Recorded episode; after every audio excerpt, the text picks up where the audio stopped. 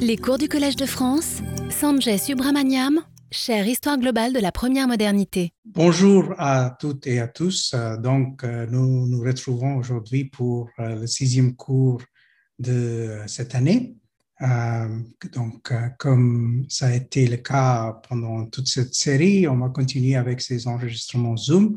C'est pas la façon de faire la plus satisfaisante et je, je vous présente mes excuses parce que je ne suis pas très doué pour la technologie. J'ai fait mon mieux. Mais donc, euh, on va continuer aujourd'hui avec une discussion euh, de euh, l'Empire moghol qu'on avait déjà brièvement discuté dans un cours précédent en parlant de ces célèbres empires à, poudre de canon. et donc, on va revenir justement sur euh, cette question-là euh, en se focalisant aujourd'hui, par contre, sur euh, un seul empire, mais en voyant en fait comment on peut remplacer cet empire dans un contexte plus large. Alors, donc, l'empire moghol, comme on le sait, était célèbre déjà au XVIIe siècle dans le monde entier. Les Occidentaux notamment les euh, Anglais, euh, les euh, Néerlandais, aussi les Ibériques et finalement aussi les Français ont prêté pas mal d'attention à cet empire.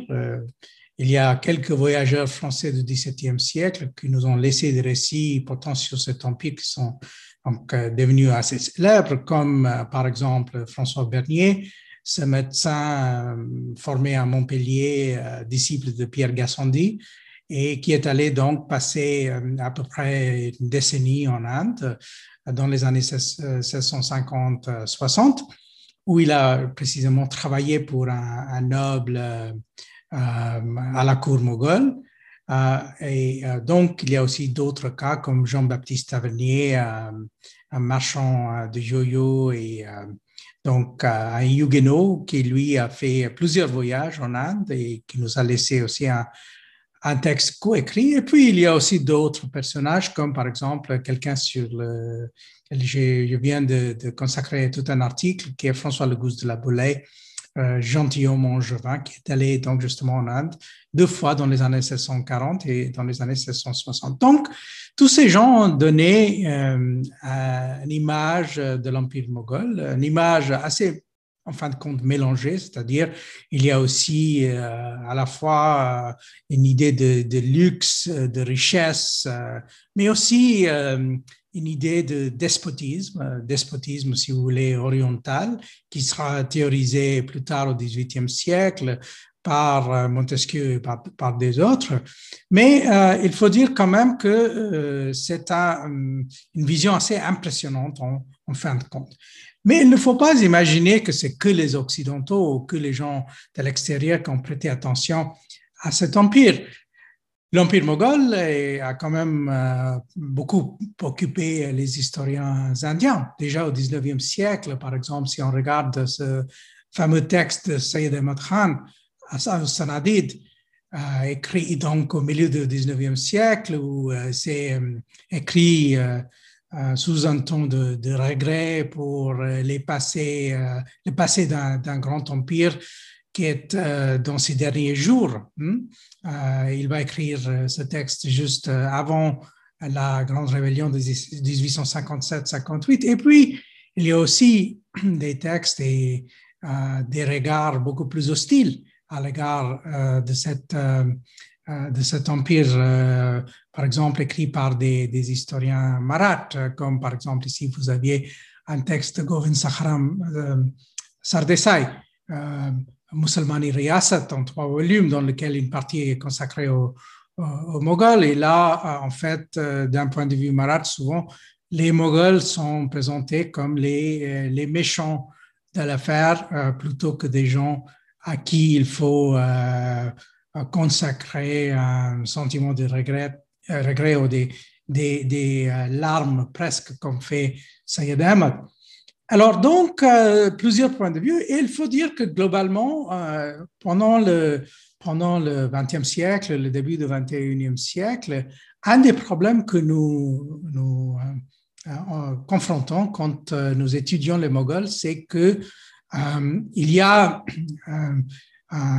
une espèce d'absence de débat parce que pendant assez longtemps, il y avait euh, juste euh, un point de vue assez euh, unique produit par les historiens de l'Université d'Aligarh, qui étaient donc des nationalistes qui voulaient donc faire rentrer l'Empire moghol dans le cadre d'une histoire nationaliste de l'Inde. Bien sûr, il y avait quelques petites voix minoritaires, par exemple, quelques historiens euh, écrivant dans l'Occident ou parfois au Pakistan au Bangladesh qui ne partageaient pas exactement cet avis-là. Mais euh, l'Empire moghol a été en quelque sorte prisonnier de cette vision, euh, cette vision nationaliste. Et le résultat de ça, c'est que par exemple, on n'a pas voulu penser systématiquement à cet empire comme quelque chose qui existait dans un champ plus large c'était toujours euh, une espèce de vision nombriliste, en fin de compte, de l'empire de l'empire euh, moghol. Et finalement, quand euh, quelques historiens américains ont commencé à étudier l'empire moghol, surtout dans les années 70-80, des gens comme le regretté John F. Richards, alors donc, eux aussi, en quelque sorte, avaient du mal à se débarrasser de le poids de cette historiographie nationaliste euh, de, l'Empire moghol. Alors, on sait par contre que les Moghols étaient, ça va de soi, des Timourides. Ils étaient des Timourides, donc des, descendants à la fois de Tamerlan, grand conquérant de l'Asie centrale, et aussi d'une façon un peu plus compliquée de Genghis Khan. Donc, ils étaient aussi, ils avaient une ascendance mongole aussi. Donc, ça veut dire que il est bien évident que imaginez qu'on peut traiter les Moghols comme si euh, ils existaient que à l'intérieur de l'histoire indienne, c'est un procédé extrêmement artificiel. Alors, Temur, on le sait, avait euh, entrepris une expédition en Inde à la fin du XIVe siècle. Il est donc euh, même rentré à Delhi. Il a fait la conquête. Il a donc aussi euh, la violence coutumière euh, de, ces prises de ville. Euh, mais puis, il a décidé de n'y pas rester. Il est rentré chez lui en Asie centrale et puis il est mort en 1405 à, Otrar quand il avait en vue une expédition en Chine. Mais ses descendants, par la suite, ont toujours pensé quelque part à l'Inde. Ils n'ont pas entrepris directement euh, une conquête, mais euh, l'Inde du Nord, le Hindustan, restait quelque part dans leurs horizons. Hmm? Et euh, donc, même si les Mirza, ces descendants de, de, Timur, étaient dispersés en Asie centrale et ils allaient jusque dans l'Afghanistan d'ailleurs, un de leurs grands centres étant Herat, déjà au milieu du, du, 15e siècle et surtout à la fin du, du 15e siècle. Néanmoins, euh, euh, les gens qui étaient à Samarkand, là où vous voyez euh, les restes du tombeau de, de Temur en Asie centrale, donc les gens qui étaient à, Samarkand, au Tashkent ou, ailleurs, l'Inde faisait toujours partie de leurs horizons. Et finalement, comme on a vu, euh, on a euh, entrepris euh, cette conquête avec, un descendant direct de Timur, notamment Zahiruddin Mohamed Babur. Ici, vous voyez un portrait extrêmement charmant, un portrait imaginaire où on voit au milieu Timur et puis ses descendants à droite et à gauche en alternance. Donc, en bas à droite, vous aviez le monarque euh, Aurangzeb de la deuxième moitié du XVIIe, puis face à lui, vous aviez son père Shah Jahan, puis en montant à droite, vous aviez Jahangir, puis à gauche Akbar, puis à droite Humayun, puis à gauche Babur, et ainsi de suite. Vous voyez, c'est une espèce de euh, réunion qui, bien sûr, n'a jamais eu lieu euh, entre Temur et ses descendants en allant donc jusqu'à la fin du XIVe siècle, à la fin du XVIIe siècle. Donc, le fait qu'on a produit des portraits comme ça démontre bel et bien que les Moghols n'ont jamais oublié leur ascendance. Ils n'ont jamais oublié d'où ils venaient et qu'ils avaient leurs racines en Asie centrale. Et ça pourrait être une question de, un peu d'embarras pour, pour les historiens nationalistes indiens, mais il faut quand même ne pas oublier qu'il y avait ce lien et que ça restait un lien important et dans la réalité et dans l'imaginaire. Depuis un certain temps, on a commencé euh, quand même à essayer de sortir de ce carcan, euh, disons, hypernationaliste. Je vous, je vous donne quelques exemples. Euh, et la façon de faire euh, euh, est de traiter l'Empire moghol dans un cadre de l'histoire comparée. Donc là, vous aviez trois exemples. À gauche, Soraya Faroqi, qui est donc grand spécialiste de l'Empire ottoman, même si en fait elle est elle-même d'origine en partie indienne, a entrepris cette euh, comparaison entre euh, l'Empire ottoman et l'Empire moghol, euh, en partant de ce qu'elle appelle une histoire sociale. Une partie de, de ce livre est, bien sûr de l'histoire sociale, mais il y a aussi d'autres, d'autres choses dedans. elle traite ça d'une façon asymétrique, c'est-à-dire elle connaît très bien l'Empire ottoman, même des sources textuelles et d'archives, etc., tandis que elle aborde l'Empire moghol essentiellement par le biais de la littérature secondaire. Puis, au milieu, vous aviez quelque chose qui correspond plus à un livre euh, pour étudiants, euh, écrit par l'historien américain Stephen Dale, où il compare euh, les Ottomans, les Safavides et les Moghols. Donc, c'est divisé en chapitres thématiques. Donc, dans chaque chapitre, il, consacre un peu de temps à, chacun de ces trois, trois empires. Et puis, on a à droite euh, le livre euh, Ouvrage collectif dirigé par Sheldon Pollock et Benjamin Ellman, où on a essayé de remplacer euh, l'Empire moghol et d'autres systèmes politiques en Inde dans, une comparaison avec, la Chine. il faut dire que malheureusement, ce livre est assez inégal dans ses chapitres. et il y a les réflexions portant, par exemple, sur la comparaison euh, entre euh, l'Inde moghol et les Qing euh, souvent laisse à désirer. mais néanmoins, c'est un effort important et, il faut donc marquer l'existence de ces différentes tentatives de l'histoire comparée pour, pour remplacer l'Empire moghol dans un cadre donc plus large. Alors, moi, par contre, j'ai l'intention d'essayer de faire autre chose avec. C'est-à-dire, plutôt que de, de, partir par la comparaison, je vais tâcher de vous, vous expliquer comment on peut euh, traiter l'Empire moghol dans le cadre d'une histoire euh, connectée, donc une histoire des connexions. Hmm? Alors, là, vous voyez euh, un petit diagramme schématique que j'ai essayé de, mettre en place pour vous donner une idée de ce que seraient donc ces, ces connexions. Hmm? En commençant vers le nord, il y a donc l'Asie centrale, on a déjà parlé un peu de ça, car on ne peut pas comprendre les Moghols sans l'Asie centrale, pour des raisons différentes, pas seulement parce que les Moghols, par exemple, au milieu du XVIIe siècle, ont encore essayé une petite conquête en Asie centrale, dans la région de Balkh, qui n'a pas marché, mais aussi parce qu'ils euh, étaient très, très conscients du fait qu'ils venaient de l'Asie centrale.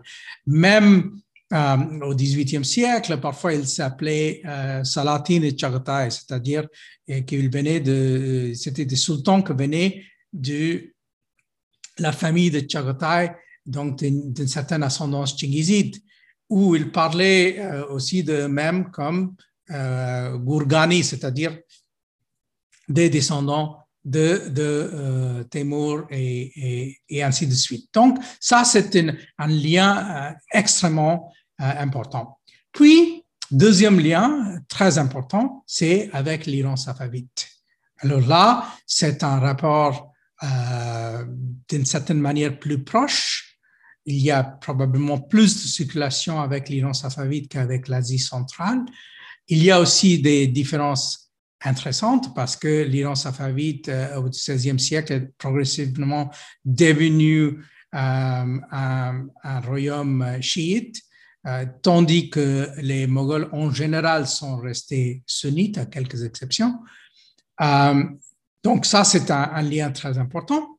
Troisième lien important, c'est euh, vers le sud, où les Moghols vont essayer de faire des conquêtes déjà à partir du, du XVIe siècle, qui ça va durer donc tout le long du XVIIe, c'est avec ce qu'on appelle les sultanats de Deccan, donc de l'Inde centrale, de l'Inde du Sud.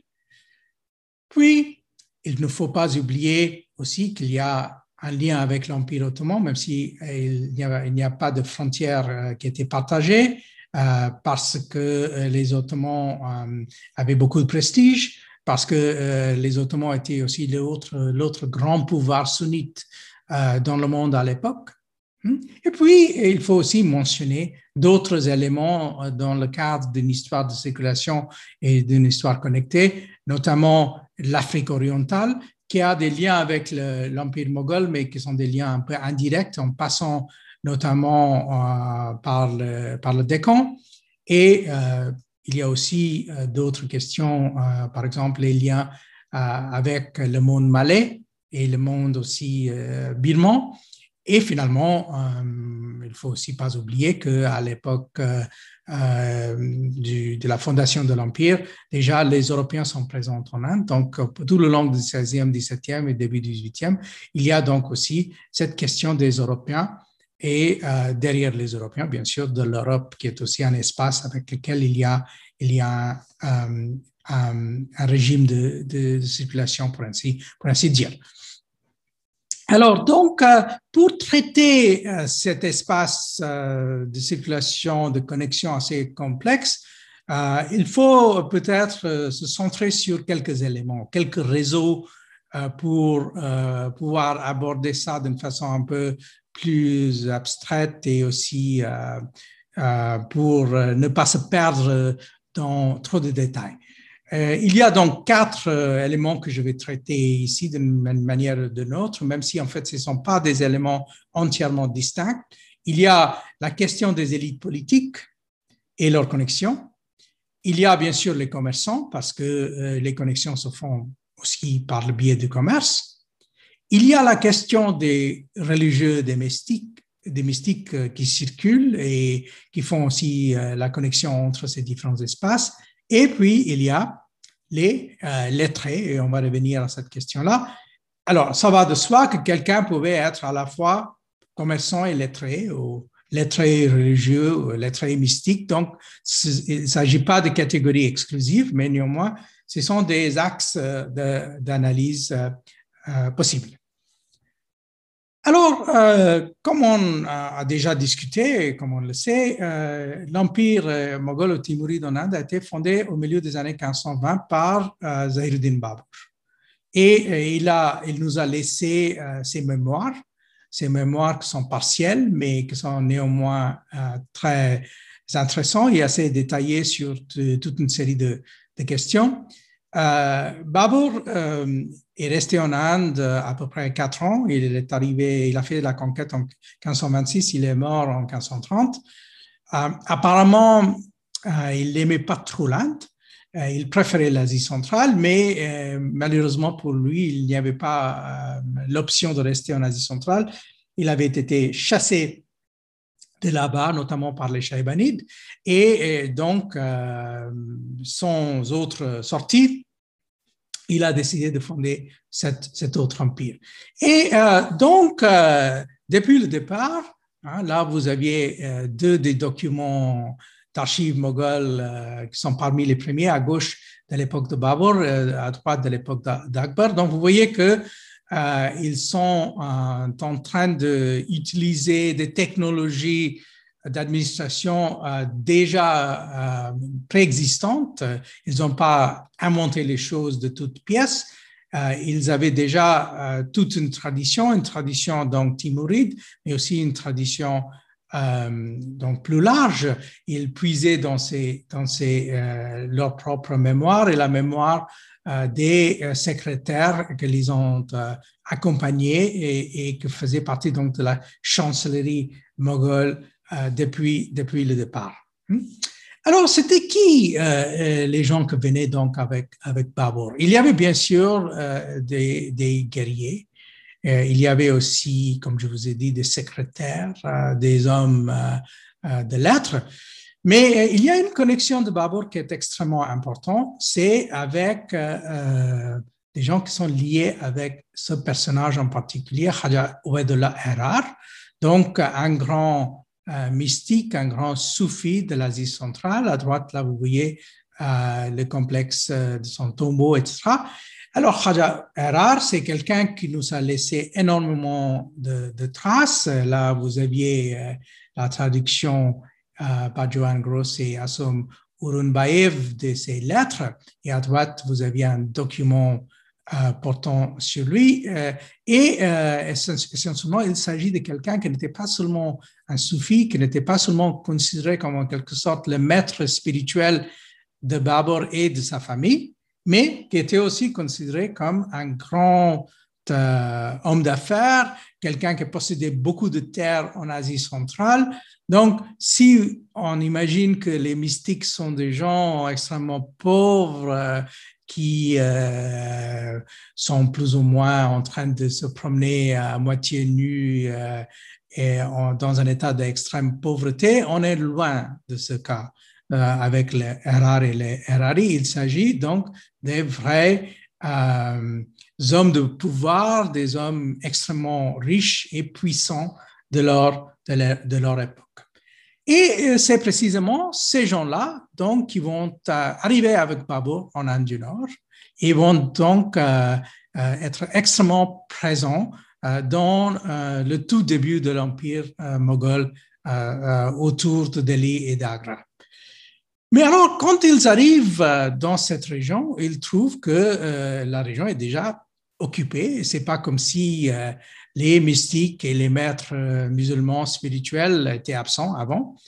Euh, donc, il y a euh, déjà un problème de concurrence entre ces différents groupes, ceux qui arrivent tard et ceux qui sont là, donc déjà présents. et c'est une rivalité qui va durer pendant toute l'époque moghole. Euh, donc, ces gens-là autour de, de Khaja sont, euh, appartiennent à l'ordre de ce qu'on appelle les Lakshabandi. Hmm. À gauche, euh, vous aviez quelque chose qui, qui, est, centré, donc un livre centré sur un personnage extrêmement important de la deuxième moitié du XVIe et début du XVIIe siècle. Il s'appelle Sheikh Ahmad Sirhindi, qui a fondé une, sous-école, sous-version de cet ordre euh, euh, qui s'appelle euh, les rénovateurs, les, les, les hmm? À droite, vous aviez le tombeau d'un de, de, ces, ces, mystiques à Delhi, Mirza Mazhar Jan Janan, au XVIIIe siècle. Donc, ce sont des gens qui sont très importants pour comprendre comment l'empire moghol a fonctionné, comment les empereurs moghols ont fonctionné. Notre euh, cher collègue et ami euh, Alam vient de, terminer un livre qui va bientôt sortir euh, le mois d'août, si je ne me trompe pas, qui s'appelle donc Les Moghols et les Soufis, dans lequel il a traité toute cette question avec force détail et comme c'est son, son, habitude, avec, avec énormément d'érudition portant sur euh, différents groupes de, de, soufis qui sont arrivés. Et là, à droite, vous aviez euh, un ouvrage collectif qui a été publié en, 1990. Euh, c'est les actes d'un colloque sur les Naqshbandi. alors, donc, en fait, c'est intéressant que les Naqshbandi, il s'agit d'un groupe qui est vraiment, si vous voulez, trans-empire. Hein. donc, les, les, frontières des empires euh, ne sont pas les frontières euh, de leur action. Ils sont présents en Inde, ils sont présents en Asie centrale et ils sont présents, par exemple, dans le, dans le euh, Empire ottoman aussi. Donc, c'est, il, s'agit vraiment d'un réseau qui est extrêmement large et, et extrêmement dispersé. Hein. Alors, si on regarde l'ensemble de ces ordres soufis en Inde, on voit qu'en fin de compte, tous ces ordres n'ont pas le même profil. Hein. Donc, on commence avec les, les qui sont donc assez, assez dispersés de l'ouest en est. Hein. On a donc leurs grands rivaux, et euh, le livre de Muzaffar Alam porte en grande partie sur la rivalité entre ces deux premiers groupes, les Naqshbandi et les Chishti. Les Chishti qui étaient beaucoup plus ancrés en Inde, qui, sont arrivés donc déjà euh, avant, même euh, au début du sultanat de Delhi. Hein, donc, il y avait une, une, insertion qui était beaucoup plus forte dans la vie quotidienne de l'Inde. Puis, on peut aussi nombrer un certain nombre euh, d'autres groupes comme les Qadri, les Chattari, les Sohravardi, euh, des groupes assez hétérodoxes comme les Madari, par exemple. Et il y a un chapitre dans le livre de, de Muzaffar Alam qui est consacré à, ce personnage de Shah Madar et les Madari, qui sont des gens qui pratiquent un mysticisme assez extrême. Et donc, vous voyez que euh, ces gens circulent et ils font partie des connexions qui existent entre euh, l'Empire moghol et les autres empires autour. Parfois, quelqu'un peut commencer sa carrière en Asie centrale, puis passer en Inde, ou le contraire. Et parfois, il y a des gens qui vont donc euh, traverser ces frontières avec leur savoir, avec leur bibliothèque, pour s'installer dans un autre endroit, pour avoir des disciples, etc. Donc, ce sont des, des réseaux qui font qu'il y a énormément de possibilités de circulation entre ces empires.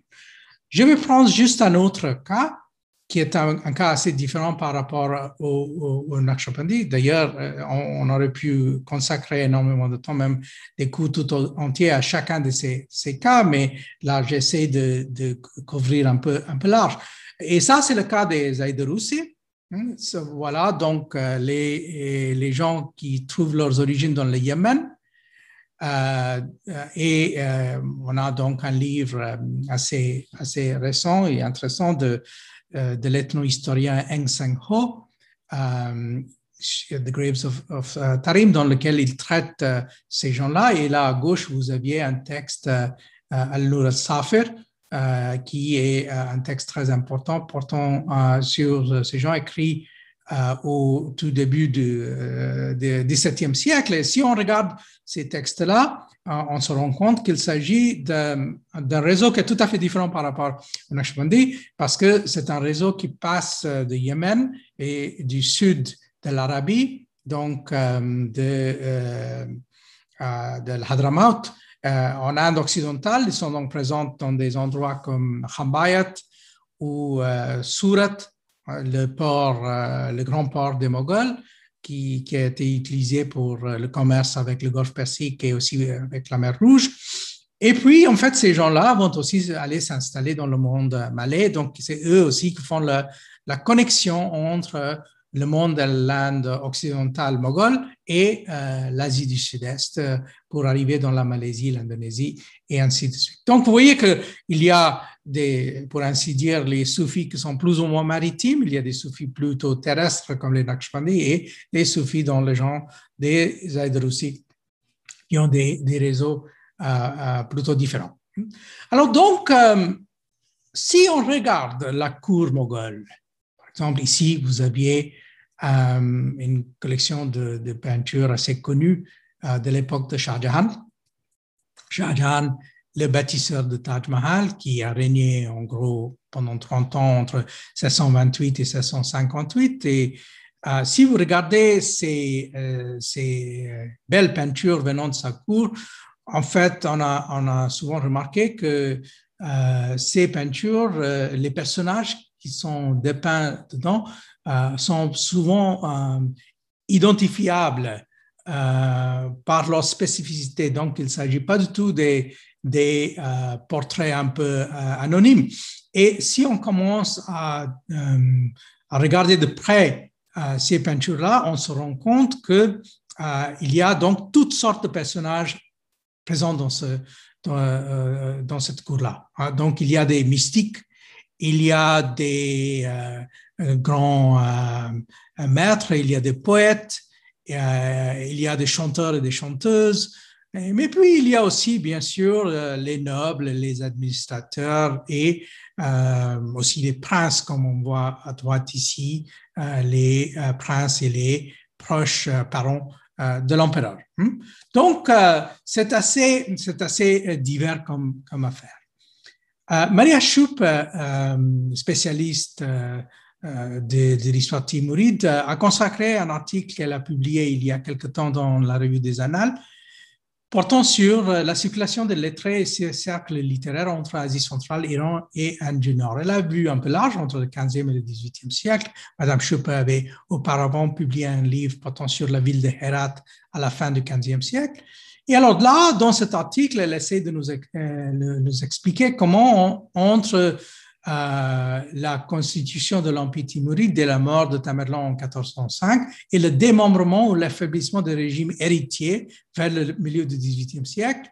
Hein. On a eu donc l'épanouissement de la culture arabo-persane et le développement d'une civilisation pluriculturelle et bilingue turco-iranienne. Hein. Donc, euh, on parlait aussi turc que persan. Dans la cour euh, moghole, il faut dire, au départ, on était plus ou moins bilingue, mais progressivement, c'est le persan qui a pris le dessus, même s'il y avait toujours quelques euh, euh, turcophones présents même au XVIIIe siècle. Hmm? Donc, en Asie centrale, la turcophonie était beaucoup plus pratiquée. Hmm?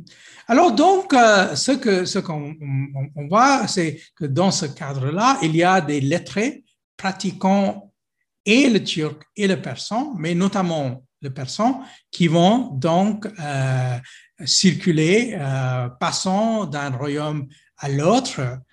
Et euh, donc, on a plusieurs exemples de ça. Je vais commencer avec un exemple un peu atypique, hein, parce que c'est un cas qui nous amène jusque dans l'Empire ottoman. Hein. Alors, euh, il s'agit donc d'un texte qui a été écrit par un amiral turc, Seyidi Ali Reis. Hmm, là, à gauche, vous aviez l'édition turque. Le texte s'appelle euh, Le miroir des pays, Mirat al-Mamalik. Et à droite, vous aviez euh, donc la traduction faite par, Jean-Louis Baquet-Gramont. alors, c'est un texte dans lequel l'amiral raconte un peu ses aventures il s'avère qu'il a été envoyé en Océan Indien pour lutter contre les Portugais, mais euh, il a perdu une bataille navale, puis il a fait naufrage et il est arrivé dans le Gujarat, en Inde occidentale. C'est les années 1550. Hein, donc, c'est un moment quand l'Empire moghol est encore relativement faible. Il va donc euh, faire tout un périple et finalement, il va arriver à la cour de l'empereur moghol, qui est donc à l'époque Humayun, le fils de Babur. Humayun qui a eu une carrière extrêmement compliquée, mais finalement qui a réussi à reprendre le pouvoir. Et c'est vraiment à ce moment-là, quand il va se réinstaller, que Sayyid Ali va euh, se retrouver dans sa cour, dans les, vraiment les tout derniers temps de sa vie, y compris d'ailleurs le moment de sa mort. Et dans le, euh, le texte, voilà ce qu'il nous raconte. Euh, j'ai pris une traduction plutôt ancienne parce que j'ai pas pu accéder à la traduction de M. Bac-Gramont, euh, étant donné que la bibliothèque était difficilement accessible.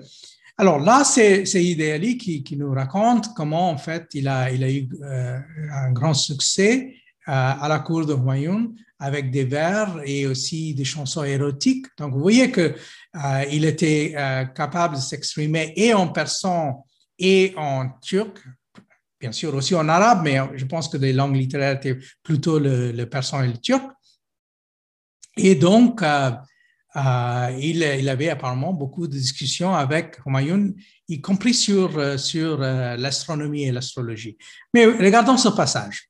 Un jour, il, ça veut dire Humayun, me demanda lequel des deux pays était le plus grand, celui de Roum, c'est-à-dire l'Empire ottoman, ou l'Hindustan?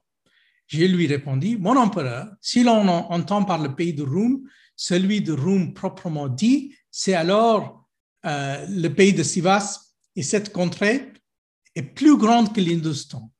Mais si l'on entend par pays de Roum tous les pays qui sont soumis à l'empereur de Constantinople, l'Inde alors n'en formerait pas la dixième partie. Il répliqua, je veux parler de tous les pays qui sont soumis à l'empereur de Rome.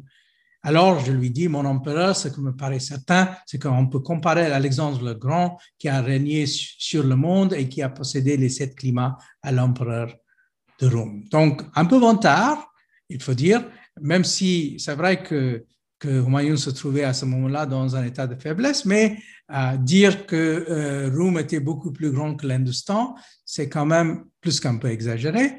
Et euh, d'ailleurs, euh, par la suite, il va démontrer quelques acrobaties euh, pour euh, justifier cette, cette comparaison qu'il fait. Mais ce qui est intéressant, c'est que apparemment, bon, si on a eu cette conversation, c'est une conversation où on voit que le, le, roi moghol, l'empereur moghol, à l'époque, euh, s'intéresse à cette comparaison. Il se dit alors, euh, il y a d'autres grands souverains musulmans présents dans le monde et comment est-ce qu'on compare euh, mon royaume, mes pouvoirs à ceux de cet autre, cet autre empereur ailleurs qui est considéré comme, comme très grand lui aussi. Hmm? Donc, vous voyez que les gens comme Sidi Ali font le pont entre ces deux mondes sont aussi là pour euh, fournir des comparaisons, même si ce sont des comparaisons un peu, un peu fausses dans ce, dans ce cas.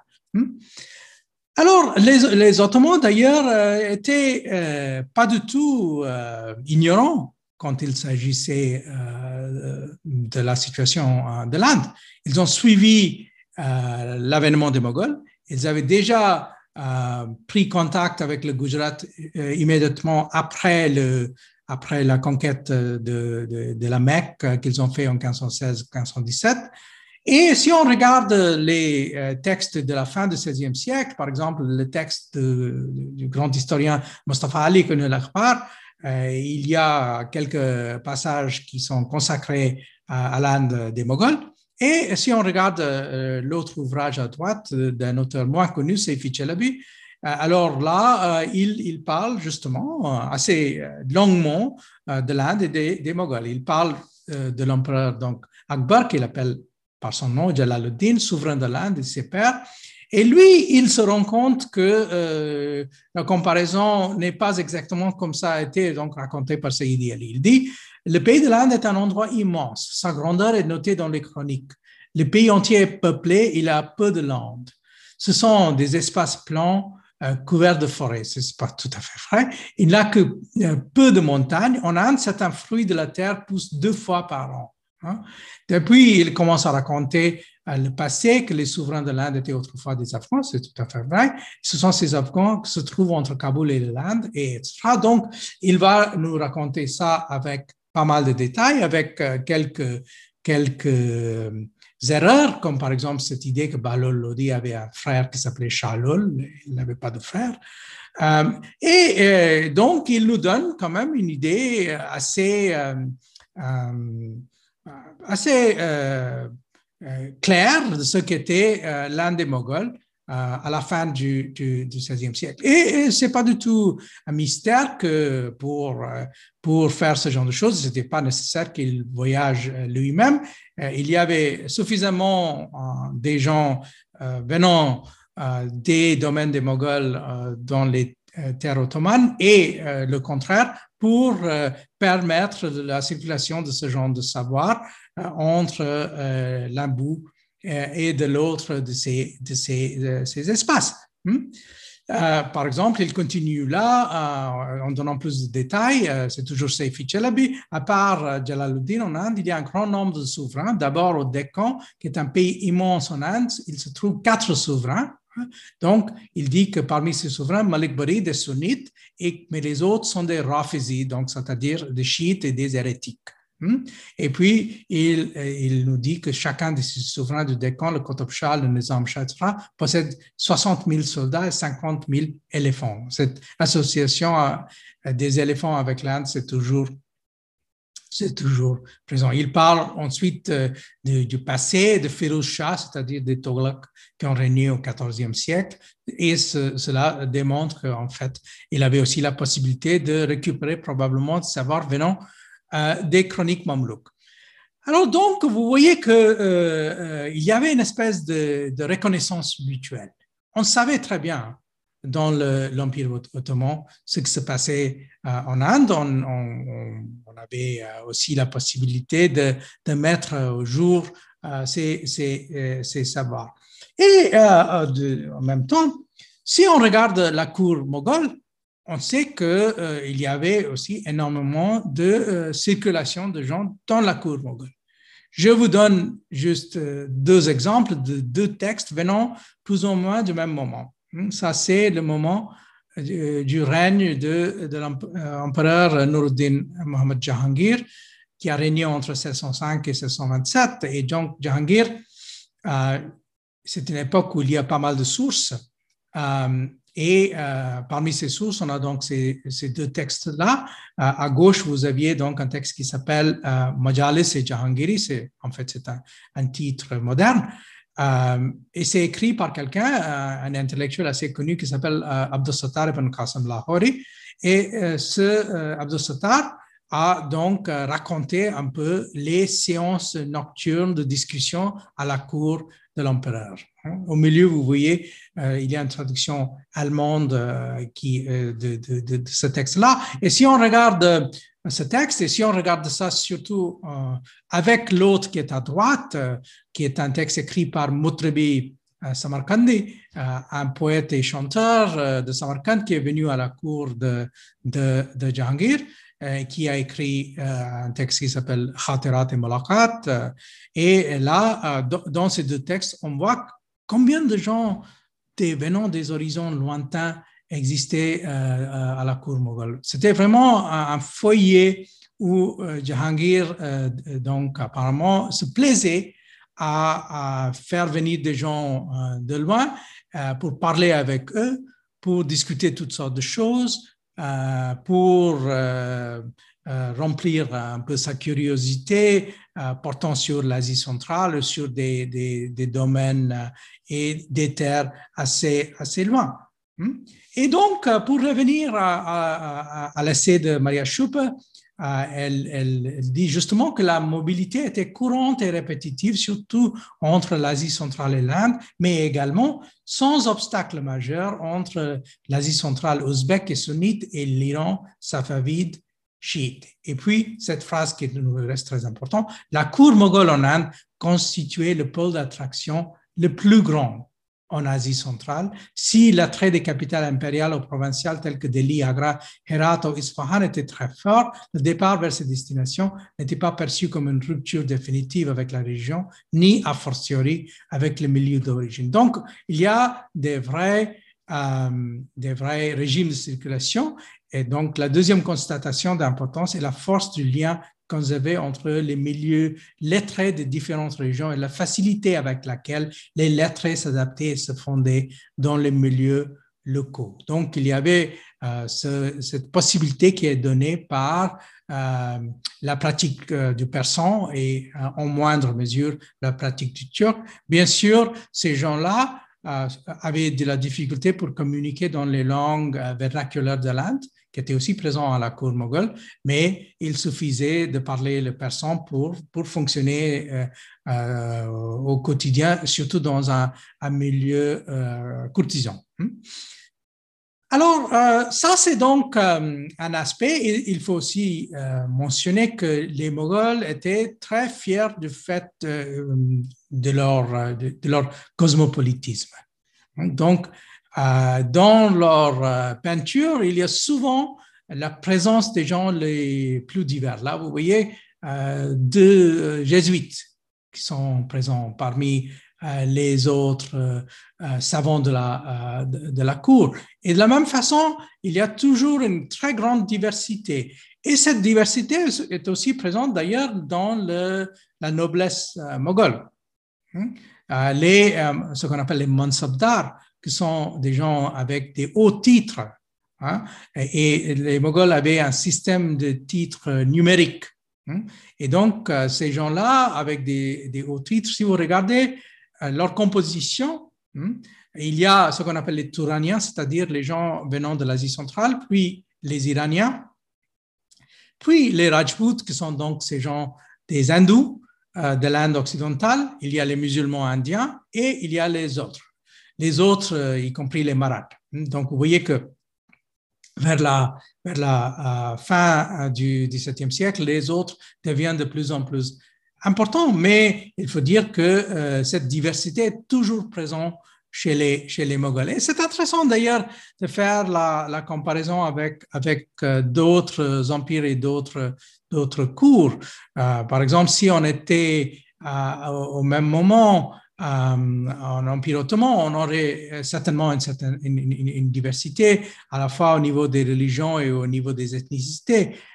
si on était, par exemple, dans, dans la Chine des Ming, on aurait certes aussi une certaine euh, diversité, mais peut-être euh, euh, peut-être moindre.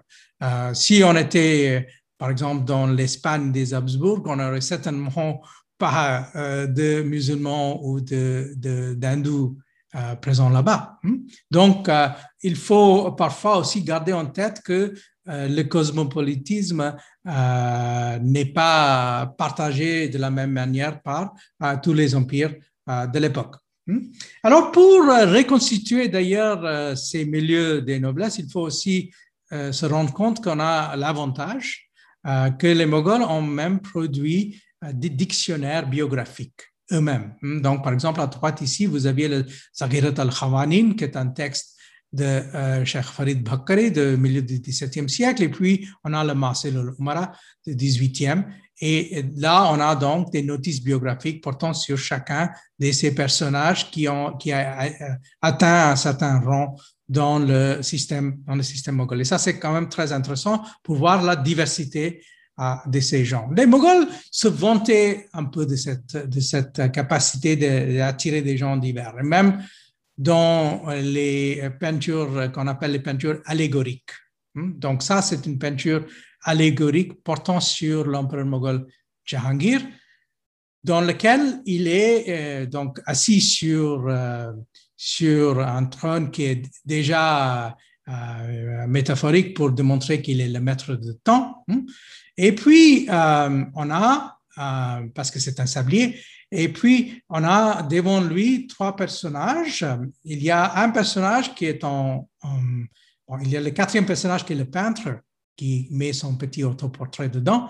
Puis, euh, il y a Jacques Ier de l'Angleterre, qui est jamais venu à la cour moghole, mais euh, il est néanmoins, on, l'a inséré dans ce, ce texte-là. Puis, il y a un grand soufi, un mystique, présente un livre à l'empereur. Puis, il y a le personnage entre les deux, qui fait un peu objet de débat. Euh, on pensait que c'était une représentation de l'empire, de l'empereur ottoman, mais euh, plus récemment, on a proposé que c'était peut-être, peut-être euh, les arts de, de, de, Russie plutôt que l'empereur ottoman. Mais en tout cas, là, vous aviez que dans l'imaginaire de Jahangir, il est entouré par tous ces gens, le roi d'Angleterre, Jacques Ier, euh, les gens venant de, des horizons très euh, lointains qui font partie donc de cette, cette vision qu'ils ont de la cour moghole comme un lieu qui est au carrefour de plusieurs réseaux et de plusieurs processus de, de circulation.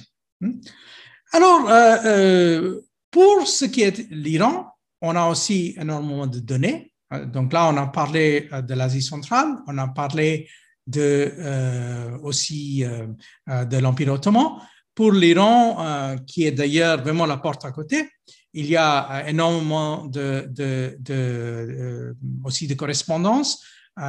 notre collègue pakistanais, le regretté Riaz de l'Islam, avait rendu un grand service aux, chercheurs en faisant ce calendrier de documents portant sur les rapports entre l'Inde et l'Iran, mais en fait, il y a plus de choses aussi sur euh, l'Asie centrale et l'Empire ottoman. Et plus récemment, on a cet autre livre par, euh, un savant de Hyderabad, Ziauddin Shakeb, sur les relations entre le Décan et l'Iran. Donc, à partir de ces matériaux, on voit très bien que malgré le fait que l'Iran safavide était un, était un, domaine hum, chiite et euh, les Moghols étaient majoritairement sunnites, il n'y avait pas d'empêchement, il y avait énormément de circulation. Donc, il y a plusieurs cas de circulation qui ont été mentionnés euh, et donc euh, aussi il y a un chercheur japonais Masashi Haneda, qui a été d'ailleurs formé en France, qui a analysé ce dictionnaire biographique que je viens de citer pour nous démontrer jusqu'à quel point les Iraniens venaient et s'installaient en, en Inde. Il y a un cas assez remarquable que je vais juste mentionner en passant, parce que c'est le cas de quelqu'un qui appartenait à la famille royale des Safavides. Euh, il s'agit donc de Mirza Rustam Safavi. Euh, et euh, là, vous aviez un portrait de lui qui d'ailleurs se, trouve comme par hasard à Los Angeles, dans le Los Angeles County Museum of Art. Mais alors, donc, ce Mirza Rustam Safavi, il appartenait à ce qu'on appelle la lignée des Bahrami. Alors, Bahram était un des fils de euh, Shah Ismail Safavi, donc un des frères de Shah Hamas. Ces gens-là se sont installés sur la frontière avec l'Inde, autour de Kandahar. Et euh, donc ici, vous aviez un article portant sur leur carrière euh, avant de venir en Inde, jusqu'au dans les années 1590. Et puis, à partir des années 1590, il y a une grande partie de cette famille qui est partie en Inde. Mais ce qui est remarquable, hmm, c'est qu'ils euh, ont eu énormément de succès en Inde parce que euh, si vous regardez ici, hein, vous aviez euh, Mirza Badiuzzzaman Shahnawaz Khan, qui est le fils de Mirza Rustam, et il a placé des, ses filles et ses petites filles, ses nièces, dans les plus grandes familles de l'Inde moghole. Hmm? Donc, il y a plusieurs qui sont mariés avec des princes, euh, donc, euh, y compris euh, quelques princes qui devraient soit hériter le trône, soit être très proches du trône. Par exemple, le prince Mourad Bakhsh, le prince Shah Shuja. Mais ce qui est le plus remarquable, c'est que il y a donc une des filles de, de, de Mirza Zaman, donc petite fille de Mirza Rustam, qui s'est mariée avec Aurangzeb. Donc, vous voyez une femme iranienne, probablement chiite, qui s'est mariée avec, avec Aurangzeb. Et euh, donc, tout cela, ça a aussi à voir avec euh, euh, toutes les turbulences autour de la ville de Kandahar, qui est passée maintes fois entre les Moghols et, les Safavides. Hmm? Mais ce qui est aussi très intéressant, c'est que vous, voyez que ce, qu'on appelle le Taj Mahal du Décan, c'est-à-dire le tombeau construit par Aurangzeb pour sa femme. Et cette femme, donc, était précisément une membre de la famille safavite qui, comme un certain nombre de ses nièces et ses sœurs, etc., était très bien placée dans l'arène moghol. Donc, il y a une espèce de, de, va-et-vient, une complicité même entre les deux dynasties qu'il faut, il faut euh, repérer et il faut se rendre, rendre compte de ça. Et peut-être euh, aussi comparer avec un certain nombre d'autres cas, comme par exemple les Byzantins qui ont aussi parfois marié leurs filles dans des, euh, dans d'autres familles royales dans le, dans le contexte européen. Alors, donc l'Iran, c'est très important. L'Iran est très important comme lien direct, mais l'Iran est aussi très important comme, euh, comme espèce de triangulation parce que l'Iran a des liens avec le Décan. Ici, vous voyez euh, une peinture qui nous est venue du royaume de Bijapur. Euh, et si vous regardez cette peinture, vous voyez que le modèle, c'est absolument cette peinture de Temur, c'est-à-dire le fondateur de la dynastie au milieu et puis ses descendants à droite et à gauche. Hmm, donc, ils ont repris plus ou moins la même formule, mais ils l'ont rendue dans une version un peu, un peu moins, moins, belle, même si euh, y a quand même l'aspect fantaisiste derrière qui a ses, ses propres, propres charmes. Alors, euh, ces euh, gens, du, ces rois du Décan hmm, gardaient des rapports très compliqués avec les Moghols. ils étaient donc le cible de l'expansion moghole ils étaient aussi euh, des gens qui se trouvaient souvent dans une, relation tributaire avec les Moghols. Euh, on a des textes très intéressants portant sur ces rapports, par exemple le texte Assad Beg Kazvini qui vient tout juste d'être publié en deux éditions récemment.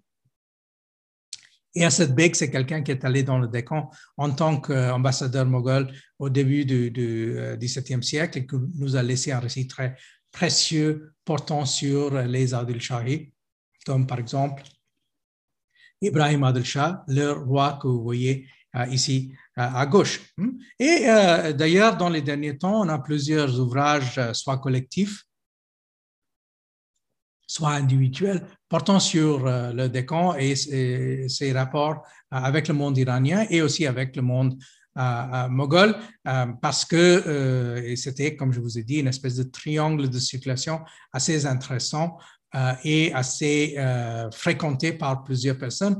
Euh, des gens qui commençaient leur carrière en Iran, puis passaient dans le décan, puis passaient euh, au service des Moghols ou le contraire, et ainsi de suite. Donc, encore une fois, des poètes, des peintres, des lettrés, des mystiques, et, ainsi, ainsi de suite. Euh, parmi ces gens, il y a aussi des personnages qui ont eu des, carrières politiques fulgurantes, comme vous voyez ici Mir Mohammad Momen Astarabadi, qui euh, est devenu un personnage très important dans la Hyderabad euh, du début du XVIIe siècle. Et euh, en fait, on a aussi quelques traces de sa correspondance avec, avec l'Iran qui nous donne une idée beaucoup plus précise de comment ces gens se déplaçaient et qu'est-ce qu'ils faisaient et aussi quel genre de lien ils gardaient avec leur, leur pays de naissance. Hmm? Alors, donc, vous voyez que il faut quand même penser l'Empire moghol comme un espace ouvert, comme un espace de passage, comme un carrefour, comme un lieu euh, où il y avait euh, des gens qui venaient d'un peu, euh, un peu partout ailleurs. Et je vais vous donner juste un autre exemple. Et ça, c'est un exemple un peu plus compliqué géographiquement, c'est l'Afrique orientale. Euh, il y avait des gens venant euh, à la fois de l'Afrique, euh, de la côte Swahili, mais aussi de l'Éthiopie, ce qu'on appelait la Habesh. Hmm? ils avaient déjà des liens avec le sultanat de Gujarat. Ils ont laissé des traces comme cette mosquée à Ahmedabad qui a été donc construite par un de ces personnages. Mais il y a aussi un certain nombre de ces gens qui sont installés dans le Décan au XVIe siècle, un de leurs, leur, euh, euh, points de, concentration, c'était euh, autour de Daman, ville portuaire qui a été finalement conquis par les Portugais. Par les Portugais. Puis, après la conquête portugaise, portugaise ils sont donc dispersés un peu ailleurs et ces gens-là se retrouvent un peu partout dans le Décan. Et donc, quand les Moghols vont avoir des contacts avec les, les Décans, ils vont, euh, pour la, première fois, d'une façon systématique, rentrer en contact avec ces élites afro-indiennes qu'ils vont trouver aussi par la suite dans le, Gujarat. Et le plus grand personnage parmi ces, ces euh, grands euh, personnalités d'origine africaine, c'est donc un, dénommé Malik Ambar, qui est devenu euh, euh, plus ou moins hein, le souverain, sans, vraiment prendre le titre euh, d'un des sultanats du Décan. Hein. et les Moghols n'ont jamais pu mettre la main sur lui. Il a toujours su résister jusqu'à sa mort dans les années 1620. Là, vous voyez le tombeau de Malik, Malik Ambar. Hein. Et euh, ici, vous voyez quelque chose qui est assez curieux, c'est-à-dire une, peinture fantaisiste où l'empereur moghol, euh, Jahangir, euh, pense qu'il un jour qu'il pourra transpercer la tête de Malik Ambar avec ses flèches, mais ce qu'il n'a jamais réussi à faire. Donc, c'est quelqu'un qui est vu comme un ennemi capital, mais qui a aussi mené une résistance importante par rapport aux Moghols. Donc là, vous voyez encore une fois, il y a des réseaux qui vont encore plus loin, traverser l'océan Indien occidental et ainsi de suite. Donc, euh, j'arrive plus ou moins à la fin de mon propos. Vous voyez que il faut voir cet empire moghol comme, quelque chose qui est lié avec maintes autres endroits et systèmes politiques, Asie centrale, Iran, Safavid, Empire ottoman, Afrique orientale, Décan, monde malais, mais aussi, comme je vous ai dit, avec les Européens. Euh, les Européens qui étaient euh, présents déjà à partir du XVIe siècle, on les voit ici dans, dans une peinture du XVIe, qui continuent à être présents, souvent comme prêtres catholiques, ça c'est leur rôle au départ. Hein, vous voyez des peintures mogholes dans lesquelles ils sont représentés comme ambassadeurs, comme traducteurs. Hein, là, vous aviez par exemple un, texte, chrétien, une vie de Jésus euh, écrit pour l'empereur moghol Mirat al-Quds, hein, qui a été donc produit à cette époque-là. On a d'autres textes euh, aussi, euh, ici le texte qui s'appelle Dastan et Masih, donc, euh, ces gens-là qui aussi qui rentraient dans ce, monde persophone, qui essayaient eux aussi de devenir des lettrés euh, pour participer dans la, dans, dans, la vie, de, dans la vie de, de cours. Et euh, bien sûr, on peut aussi penser à, aux autres Européens qui sont arrivés tout au long du XVIIe siècle, les Anglais, les Néerlandais, chacun avec leur projet de commerce, avec leur propre vision, euh, en, amenant euh, des euh, nouvelles, des technologies, parfois des curiosités, des télescopes, des, horloges, etc., des, horizons lointains.